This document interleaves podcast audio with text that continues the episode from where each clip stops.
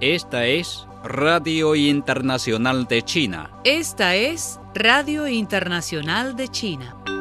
El secretario general del Comité Central del Partido Comunista de China y presidente de China, Xi Jinping, intercambió el domingo mensajes de felicitación con el secretario general del Comité Central del Partido Revolucionario Popular de Laos y presidente de Laos, Thongloun Sisoulith, por el 60 aniversario del establecimiento de relaciones diplomáticas entre los dos países. En su mensaje, Xi dijo que China y Laos son vecinos socialistas y amigos que forman una comunidad inquebrantable con un futuro compartido. Desde que las dos partes establecieron relaciones diplomáticas hace 60 años, China y Laos han mantenido un entendimiento mutuo y han disfrutado de intercambios sinceros y ambas partes se apegan a la práctica y promoción de los cinco principios de coexistencia pacífica, argumentó Xi. La cuarta cumbre de China Digital fue inaugurada este domingo en Fuzhou, capital de la provincia de Fujian, en el este de China, exhibiendo avances en el sector de la información e innovaciones en la transformación digital, bajo el lema Estimulando nuevas dinámicas de factores de datos y embarcando en un nuevo viaje hacia la China digital.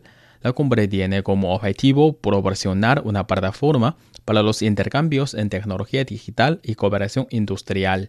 La cumbre, que se celebra tanto en línea como fuera de línea, consta de siete secciones que incluyen un foro principal, una exposición, subforos y un concurso de innovación. Se centrará en la transformación digital de varios sectores, incluyendo la gobernanza, la economía, la ecología, las tecnologías de información, la construcción urbana y la revitalización rural. El evento de dos días fue organizado conjuntamente por la Administración de Ciberespacio de China, la Comisión Nacional de Desarrollo y Reforma, el Ministerio de Industria y Tecnología de Información, la Comisión Estatal de Supervisión y Gestión de Activos del Consejo de Estado y el Gobierno Provincial de Fujian.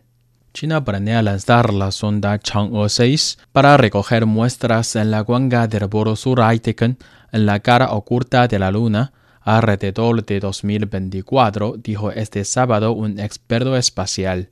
Hu Hao, diseñador en jefe de la tercera etapa del programa de exploración lunar de China, dijo en la conferencia espacial de China, celebrada en Nanjing, provincia oriental china de Jiangsu, que el diseño detallado de la misión está en marcha. China lanzó la sonda Chang'e 5 en 2020, trayendo a casa con éxito, trayendo a casa con éxito 1.731 gramos de muestras lunares. Como respaldo de la misión Chang'e 5, la misión Chang'e 6 también recogerá muestras lunares de forma automática para su análisis e investigación exhaustivos.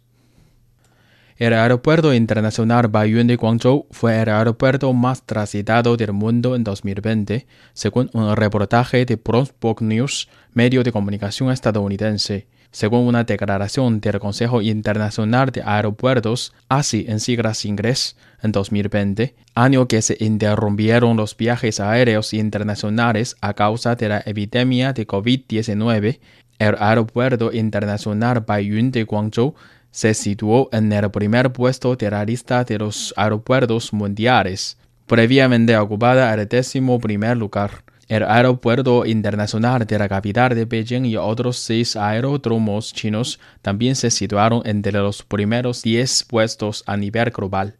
El año pasado, la industria aérea internacional sufrió un fuerte descenso de su actividad debido a la pandemia. Los países más afectados fueron especialmente los países europeos, así como América del Norte. Los principales aeropuertos internacionales de Los Ángeles, Dubái, Tokio, Chicago, Londres y París abandonaron los 10 primeros puestos de la lista de aeropuertos internacionales. Gracias al eficiente control de la epidemia de COVID-19 y al gran desarrollo de sus redes aéreas domésticas, China se ha convertido en el único país que recuperó la operatividad de sus vuelos a todos los niveles. Según los datos de ASI, la capacidad de carga y descarga de los aeropuertos internacionales disminuyó un 65% durante el pasado año.